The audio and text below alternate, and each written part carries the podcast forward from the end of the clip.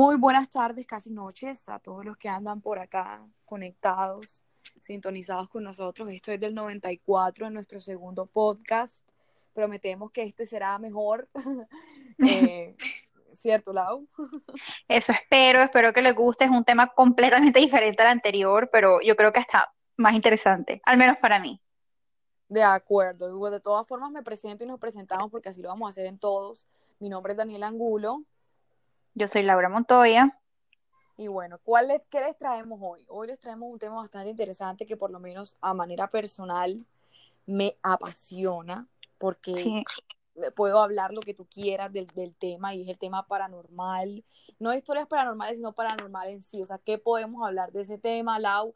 Quiero preguntarte, ¿estás familiarizada? ¿Has tenido algún tipo de experiencia? ¿Has escuchado he tenido cuentos? experiencias, he escuchado cuentos, tengo mis dudas, tengo mis creencias, tengo de todo. O sea, e- es un tema que, que aunque me da miedo, porque sí yo soy súper asustadiza con todo eso, mm, no puedo evitarlo. O sea, no, no, me atrae. Igualmente me pasa a mí. Yo creo que uno, uno siempre tiene una época en que uno se pone muy tipo investigador, buscar internet, lo otro. A mí me pasa mucho, mucho, mucho con ese tema. Y a veces me meto tan de cabeza que termino asustándome yo misma. Entonces como que hay que saber manejar los límites. Yo no sé si te ha pasado a ti. Sí, total. ¿Y no te ha pasado como que a mí lo que me pasa es que, digamos que me cuentan una historia o leo una historia y como que me la creo, pero al mismo tiempo no. O sea, es como, es raro. O sea, yo to- todo me lo creo y digo, sí, claro, puede pasar, pero al mismo tiempo es como que, fijo, están hablando mentiras. O sea, simplemente se lo están inventando como para hacerse el interesante. No sé, hay una parte mía súper eh, escéptica a, a- al tema, pero también he vivido ciertas cosas que me hacen pensar que, que, que no, que sí, porque sí me han pasado a mí, porque no le ha pasado al resto. Pienso que todos en algún momento ha pasado por algo paranormal, sino que hay unos que se lo creen más o que de pronto están más abiertos a recibirlos que otras personas. No, y es que yo creo que todo el mundo también pasa por esa etapa de ser incrédulo hasta que o te pasa algo o ves algo o alguien de confianza, muy de confianza, te cuenta algo que tú dices, hey, lo estoy poniendo en duda porque creo que esto sí es así.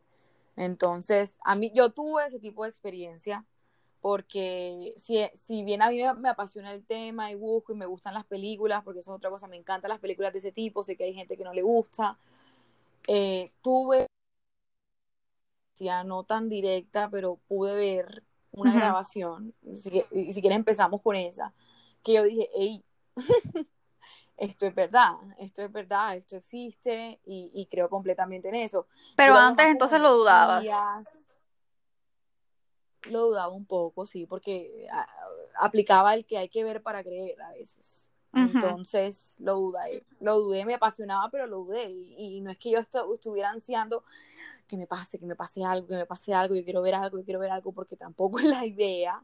Pero hasta que no, hasta que no vi algo así de cerca, eh, con mis propios ojos, eh, no, no caí en cuenta de la realidad. Si quieres, te cuento, Sí, cuenta, cuento, pues. cuenta qué pasó. Bueno. Eh, el tema, eh, la historia viene aquí en viene de acá de Barranquilla. Ustedes deben estar muy familiarizados con el barrio El Prado. Claro. El barrio El Prado es uno de los barrios pues, más emblemáticos que tiene la ciudad. De hecho, yo me crié prácticamente en ese barrio, eh, le, le tengo mucho amor. Y en ese barrio hay muchas empresas que lo que hicieron para pre- de- preservar es- todas estas casas eh, clásicas, tipo mansiones hermosas que hay allá, eh, varias empresas acogieron estas casas, las remo- pues le hicieron ciertas remodelaciones para adecuarlas tipo oficina Ujú. y muchas empresas tienen sus sedes allí, ¿no? Pero manteniendo la estructura de la casa sin cambiarlas mucho porque son patrimonio. Eh, mi mamá trabaja en una de ellas, en una de las más bonitas, eh, que es en donde queda la sede de AAA Claro, Prado. espectacular. Y yo, sí, es, es hermosa. Y yo desde que tengo uso de razón, desde aproximadamente los 11, 10 años, he ido a esa casa a través del tiempo. Y desde que, desde la primera vez que fui, supe el cuento de que es una casa que tiene mucha historia y que hay una energía, que es la energía del dueño de esa casa. Esa casa era de una familia apellido Gidi Y como anteriormente se velaba la gente en las casas, muy vieja. Daniela, te vas a morir. Muy, muy vieja. Ellos son los tíos de mi novio. Bueno, para que veas, pregúntale de una vez. No, de aquí Eh, de una terminamos de grabar esto y llamo a Alicia y a, a la esposa de una de ellos, que es la tía de ellos, para preguntarle qué, le preguntas por la casa. qué pasó. Ajá, le, pre- le preguntas por la casa de una vez. Ahí hicimos el puente para saber más de la historia. Total, que como antes se velaba en las casas, incluso hoy en ciertos pueblos muy lejanos todavía se hace, Sí. pero muy poco, un poco. Eh, eso era algo normal. Y eso era una familia acomodada en el momento. Y bueno, falleció el dueño de la casa, el señor Gidi.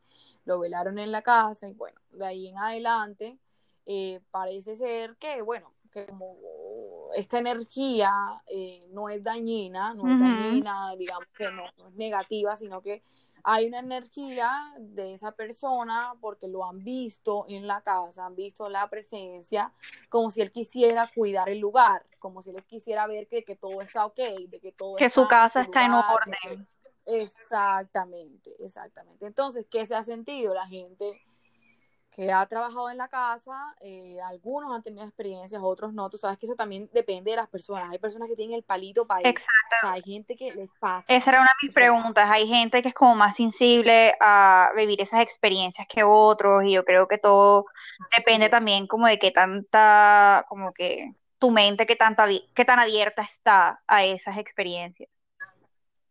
No, de acuerdo. Y también yo, yo creo, y no sé, te pregunto a ti también y, a- y a los oyentes, eh, si creen que hay personas que tienen habilidades para poder percibir ese, percibir ese tipo de, percibir, perdón, ese tipo de, de energías. 100%. Eh, yo, yo sí lo creo al 100% también. Entonces, bueno, em, ¿qué tipo de, de cosas han sentido? Hay gente que ha llegado de madrugada muy temprano, madrugando al trabajo, entonces están solos en la oficina y de repente escuchan, el tecle, escuchan un tecleo adicional cuando no hay nadie, o que se mueve una silla y no hay nadie más, o que se abre la puerta de un rafagán así, de Ujú. un rafagazo, enseguida la puerta se abre.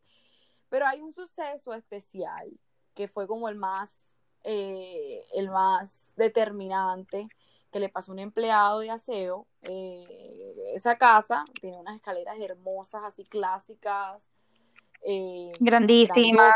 y sí, grandita- grandis- grandísimas y eh, tiene bastantes recovecos también la casa. O sea, por ejemplo, este tipo de baños que quedan abajo de escaleras, tienen, tienen dos baños de este tipo. Y hay uno en especial que está cerca como a la zona de aseo, como que no se frecuenta mucho el baño, pero igual está funcionando. Y esta persona fue a hacer el aseo en el baño, eh, fue a hacerlo normal, estaba dentro del baño haciendo el aseo, cuando de pronto el baño tiene un grande, un espejo grandote. Y se levanta la persona así como que estaba viendo al piso y se levanta y lo ve atrás. Me Ve muero. señor- Ve a un señor súper elegante, súper bien vestido, Él era súper sombrero, pintoso. todo. Súper, súper, súper bien puesto, pero que se lo queda mirando, no le hace nada. Obviamente esta persona en medio del shock, marica, se priva. se privó y ya después contó, el, eh, echó el cuento y otra persona aseo también no lo vio en el baño, sino en las escaleras al final, como apoyado en las escaleras, como viendo. Entonces eso ha sido como lo más así determinante, pero entonces a mí me echaban el cuento y me lo contaban y yo, bueno, sí, y es incluso el gran Ernesto Macausland, ya fallecido, que él investigaba, él hacía muchos documentales de cosas de aquí de Barranquilla y me identifico mucho con él. Él fue una vez a la casa con una medium en, en- en- en un mes de octubre y, y- y, hicieron lo del péndulo y las cosas y que si había energías y tal, no sé qué, eso fue un programa que él hizo una vez y la casa fue protagonista. Y yo decía, bueno, ha pasado todo esto, yo he venido acá, como que uno sentía como el miedito de la vaina de quedarse solo, pero no, o sea, normal. Hasta que cuando tenía 14, mi mamá me dijo, mira, aquí al, al, al, al- viejo Yidi, porque le dicen así, al viejo Yidi lo cogieron este fin de semana en una cámara, si quieres ver, a cada ratico él sale a veces. Uy, Y yo, cuando ese día llegó, obvio. yo quedé, ok, yo tengo la oportunidad de verlo, o sea, tengo la oportunidad, vamos a hacerlo. Entonces me metieron a la garita de seguridad, ah, ¿qué quieren enviarles? Oye, como te digo, lo tratan como un tema sumamente normal. Claro, es un amigo más. Eh, exacto, ¿quieren viejo? Oye, ah, sí, lo cogimos el sábado a tal hora, no sé qué, ta, ta, ta, en el jardín eh, eh, frontal, porque un jardín que da para la calle, que es hermoso, que yo me he tomado un montón de fotos ahí. Claro. Lo cogieron ahí, listo. Bueno, ponen la grabación y tú empiezas a ver, hay, hay luces y todo en el jardín porque lo, lo tienen iluminado Ajá. y de repente tú ves que empieza a salir una, una figura humana, o sea, una figura humana que tú le alcanzas a reconocer la cabeza, hombros, torso, pero tú no le ves los pies. Y O sea, estaba es una figura vestido. fantasmal. Eh, tú no alcanzas a, a- a- o sea, tú lo ves, eh, es blanca, o sea, blanca, grisácea, Ujú. pero tú no alcanzas a ver, tiene un pantalón rojo con camisa verde, ¿no? Ok. O sea, tú, tú, no alcanzas a distinguir eso, pero tú sí ves que es alguien, o sea, porque tiene la forma humana, solo que no, no tenía sus, sus, sus- pies. Entonces, esa, esa figura se empieza a pasear lentamente, se empieza a pasear y se va difuminando, se va paseándose como por el jardín, paseándose por el jardín. Y se ve clarito. Incluso, chicos, los que nos están escuchando, ese video, si no estoy mal, estoy casi segura que ese video está en YouTube. Ustedes buscan eh, figura fantasmal, Casa, Prado, Barranquilla, Triple A, algo así, por ahí va la vaina y les va a salir. Se lo voy a Entonces buscar. me dicen si lo encuentran, si lo encuentran. Y allí sale. Y desde que yo vi ese video, yo dije, esta vaina es verdad. Y Esta vaina es verdad, yo me dice. no me imagino. Y, por ejemplo, o sea, una pregunta es que quería saber qué opinabas. Es, ¿tú crees que estas personas que se aparecen así, por ejemplo, el que está haciendo como rondas en su casa, pasea al jardín, va, la- va al baño, va a las escaleras, etcétera, etcétera, que no le están haciendo daño a nadie porque no se están metiendo con nadie, será, o sea, ellos sí sabrán que están muertos. O serán personas Mm, que de pronto no han entendido que ya no están aquí. O sea, ¿por qué crees que están como tan, tan arraigados a no irse, a estar en su casa? Yo creería porque les quedó algo pendiente. Yo creería porque les quedó algo pendiente o tenían, o puede ser que este señor, te lo digo en este caso, ya tenía un amor tan grande por esa casa que no se ha despegado de, completamente de ella. Para mí, esas, esas- esos seres que no son malignos y que de una u otra forma siguen apareciendo o, o tienen cierta presencia aquí en la tierra es porque algo pendiente les quedó o algo dejaron o no sé, no, no han podido descansar en paz por algo. Así lo veo yo. Eh, no le ha hecho nada, na- daño a nadie porque cuando yo, cuando son, cuando son presencias malignas, para mí eso no es ni la persona, eso ya es algo más Sí, allá, eso es otra cosa. muy malo. Ajá, Sí, porque hay otros que son hasta mamaduras de gallo, que te cambian las cosas de lado, que... Pero este parece que simplemente está viviendo, está ahí, está en su casa y está paseando y hay gente que lo ve y otros que no. Curioso. de acuerdo. Ya desde en adelante, la usa, de ese día en adelante yo dije, bueno, más cautela. Entonces cada vez que iba a la casa, sí me daba cosa como quedarme Solo, claro. como estaba como, como predispuesta, pero al mismo tiempo con, como con, con esa emoción de, uy, o sea, aquí sí hay O algo. sea, Pero no, nunca me pasó nada, porque nunca me pasó nada, la sabemos que, que no es agresivo ni malo ni nada, pero igual, o sea, yo me asusto si veo algo. Claro, o sea, no es que va a ser una cosa de un día para otro, de un momento, ay, mira, me, me salió tal cosa.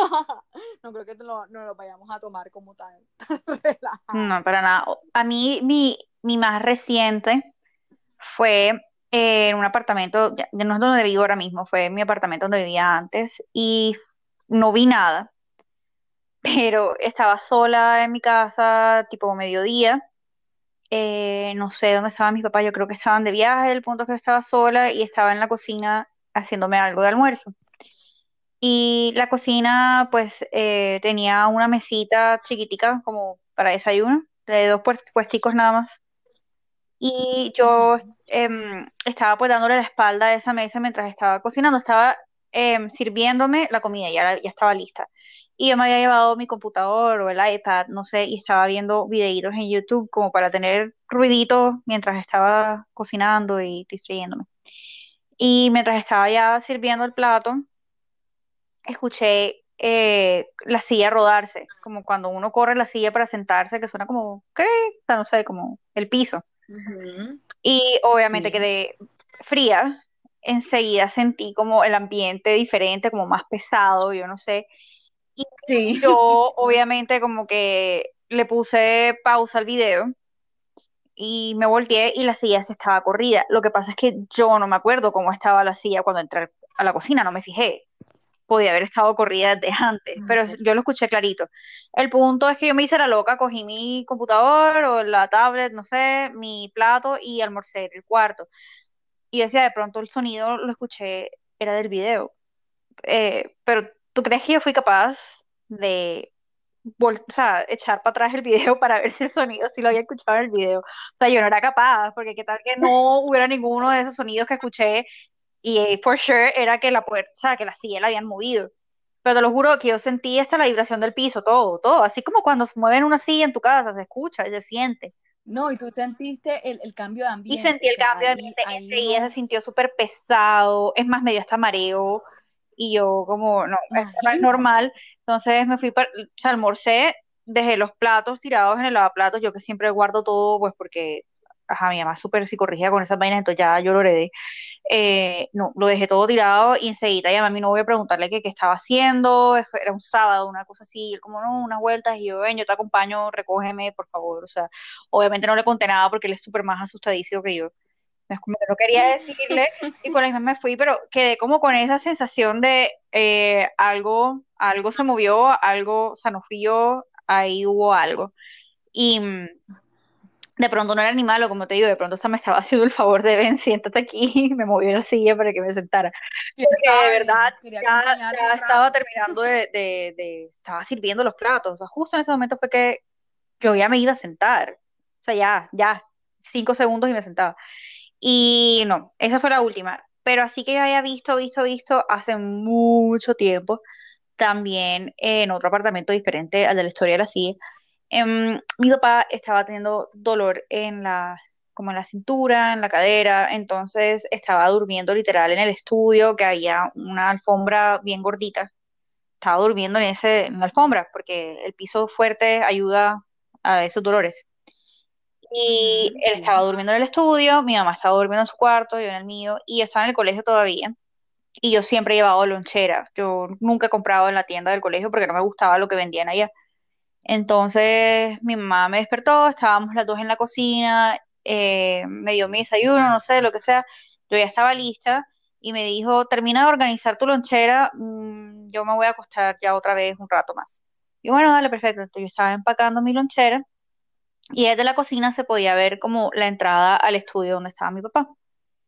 Y yo vi como una figura como de reojo entrando al estudio, pero era, se veía como una figura como femenina y estaba comentando como, como despacito, como si no quisiera hacer ruido.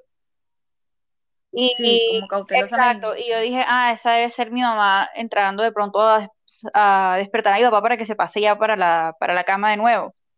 Entonces dije, voy a aprovechar de una vez y voy y me despido de los dos un solo y ya, y termino de organizar mi lonchera después y me voy. Entonces de una enseguida fui al estudio y no había nadie, estaba solamente mi papá y mi papá todavía estaba privado.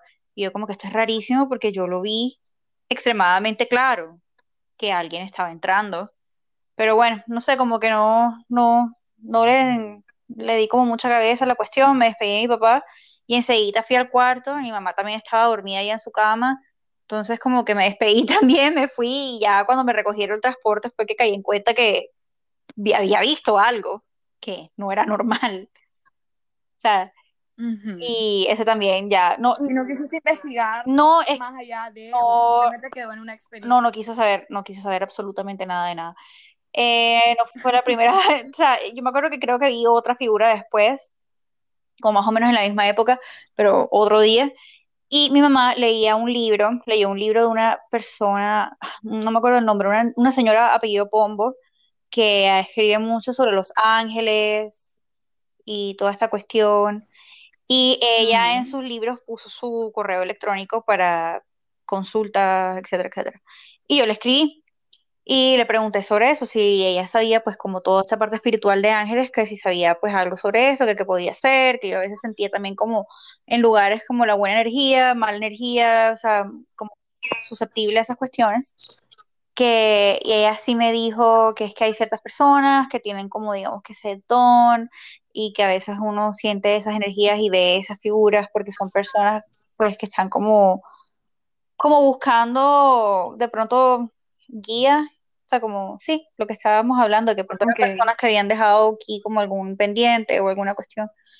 Eh, y que si yo quería seguir como, digamos que explorando eso, me dio el contacto de otra persona que vive aquí en Barranquilla, que es como amiga de ella, aparentemente, que está como en ese, no sé, Mundo. sí, exacto, eh, que también hacen como conferencias y cosas, que, y me dio su Skype y todo para ver si yo quería como hablar con ella.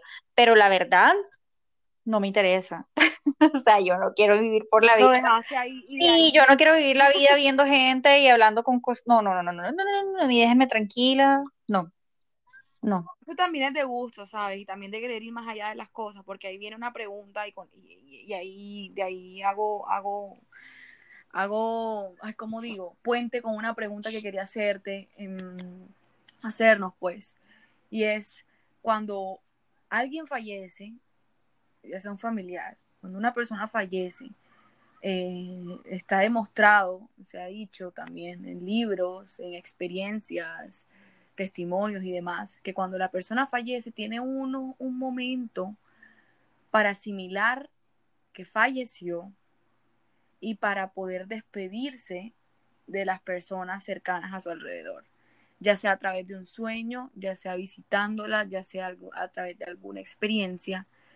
Y ahí eh, lo relaciono con algo muy personal también, porque bueno, es, esta, este podcast ha sido de hablar, pero también de decir historias. Eh, y sé que puede ser verdad, para mí es verdad.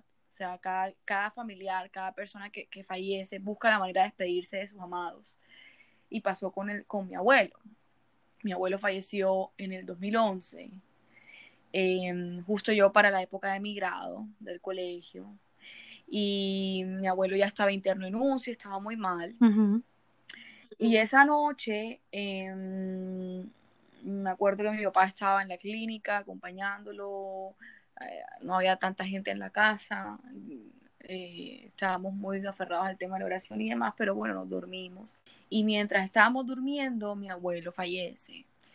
Em, yo cuando era chiquita, eh, notaba mucho la costumbre de mis papás, que cuando yo estaba a veces durmiendo y me quedaba dormida temprano, alguno de mis dos papás se me sentaba en los pieceros de la cama. O sea, siempre se, se, se hacía así como se hundía la cama Uh -huh. estaban mis pies y me, y me sobaban los pies. Eso, eso era cuando era de chiquita. Ya cuando uno crece, qué carajo. Pero en ese momento ya ellos no hacían eso. Ellos ya no lo hacían. Ya yo tenía mis, mis ¿qué? Mis 17, 16. Y ellos ya no hacían eso. Y esa noche lo sentiste. Dormida, sentí la sensación de que alguien se sentaba al lado de mis pies. Y lo que se sentó allí, simplemente se sentó, pero no sentí cuando se comprime la cama, cuando la persona se levanta. Simplemente sentí la sentada, yo sentí enseguida, reaccioné, pero yo no, no quise ni abrir mis ojos ni nada, simplemente me, me, me arropé más pero no, no lo sentí negativo, simplemente lo sentí al 100%. Y cuando amaneció, claramente me entero que mi abuelo había fallecido esa noche y que, mi, por ejemplo, mi papá lo que hizo fue que soñó con él.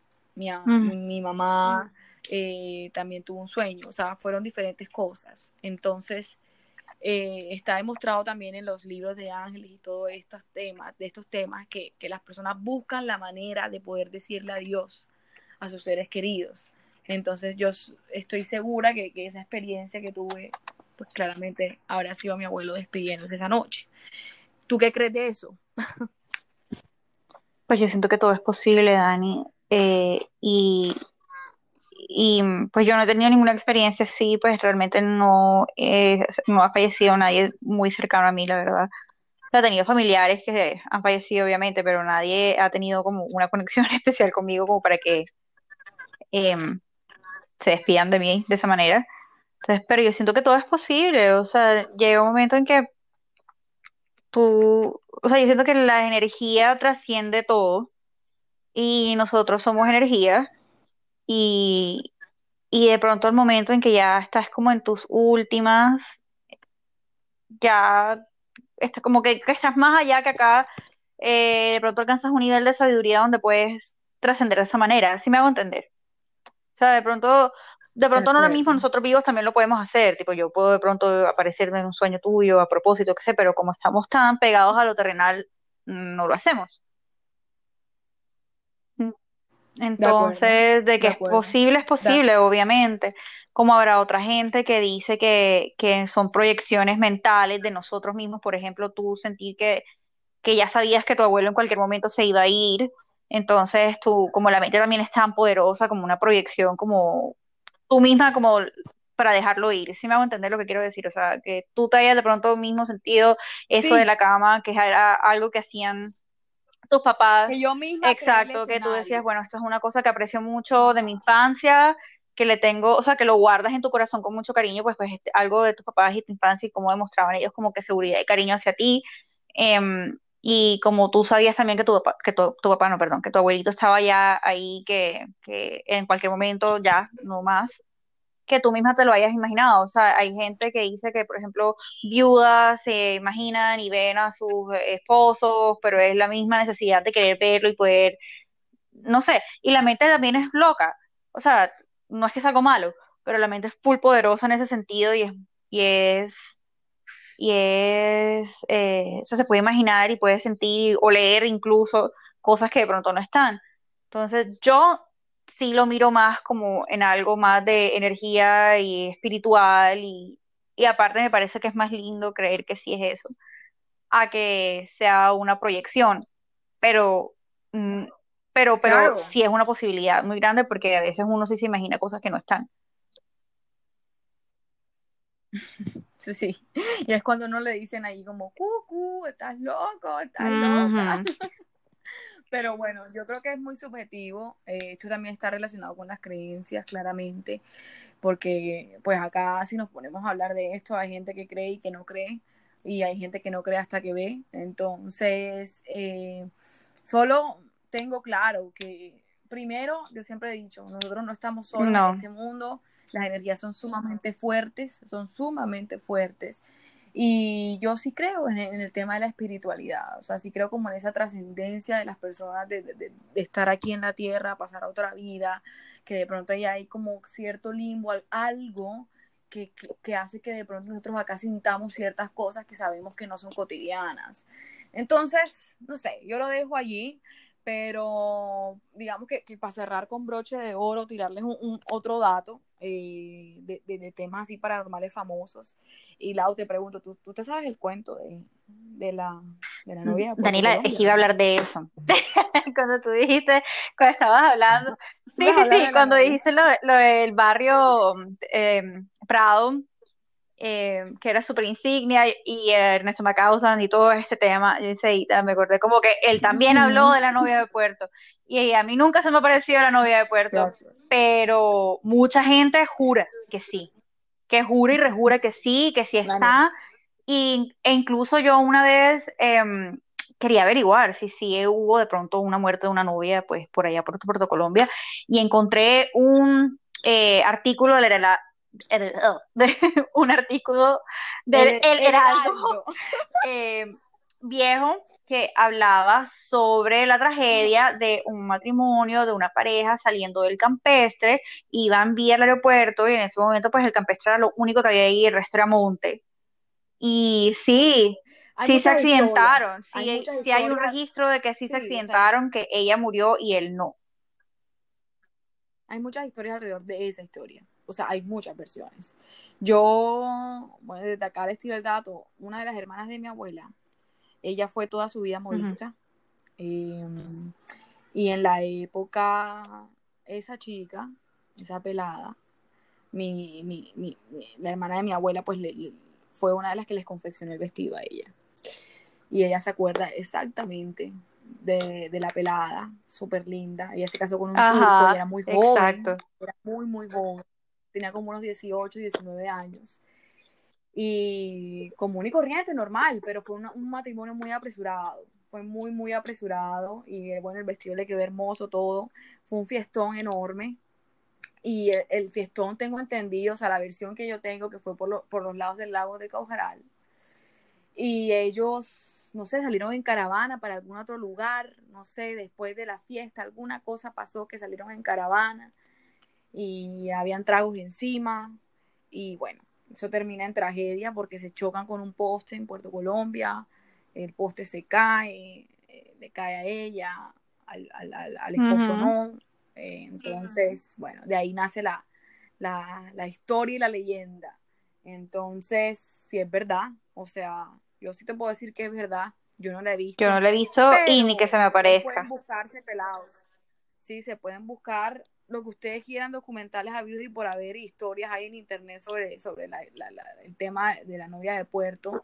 Y, y quién mejores también que puedan contarlo son las personas que trabajan en, en todo este tema de los transportes públicos, buses y taxis, que son los que más le han visto, los que andan a, a altas horas en bus eh, los buses cuando ya se están regresando de todas las rutas del día, la han visto sentada atrás, los taxis también la han visto sentada atrás. Que la ven por el retrovisor. Yo creo que la ven por el retrovisor y dicen supuestamente que si tú, no sé, que si tú la ves o le paras bolas, te puedes hasta desviar y te puedes chocar o accidentar, entonces toca ser como que súper cauteloso, pero a mí la verdad la historia, a mí me pone los pelos de punta porque el tema, o sea, toda la historia que, que, que, que, está alrededor, o sea, la novia, el trágico, el matrimonio que fue pero no fue, y ella llorando, o sea, sí me entiendes, es como muy, muy fuerte, muy pesado, pero aquí es como historia patria en la ciudad. Sí, y si quieren, o como hacer, digamos que, tour de fantasmas, otros datos que les tiro de supuestamente lugares super embrujados en Barranquilla,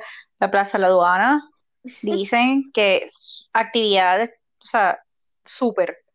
Y el cementerio El Calancala, que es donde, donde más, más em, como que apariciones y cosas han visto. Así que si quieren hacerse un tour. Los invitamos para que vayamos todos en, combo y, y la Yo siempre lo he querido hacer, pero la verdad es que tengo que aceptar que me da miedo. Pero bueno, de pronto lo podemos hacer en, en octubre 2020. Sí, de pronto, toca ver, toca Eso. ¡Ah! Dios mío. Pero es que, sí. Abre el ojo. Abre el ojo. Los dejamos. Espero que les haya gustado el tema. Fue una pequeña prueba en realidad. O sea, el tema es muy amplio. Podemos hacer un parte 2 perfectamente. Más adelante de pronto con más experiencias o si averiguamos más cositas de lugares embrujados en Barranquilla y contamos las historias.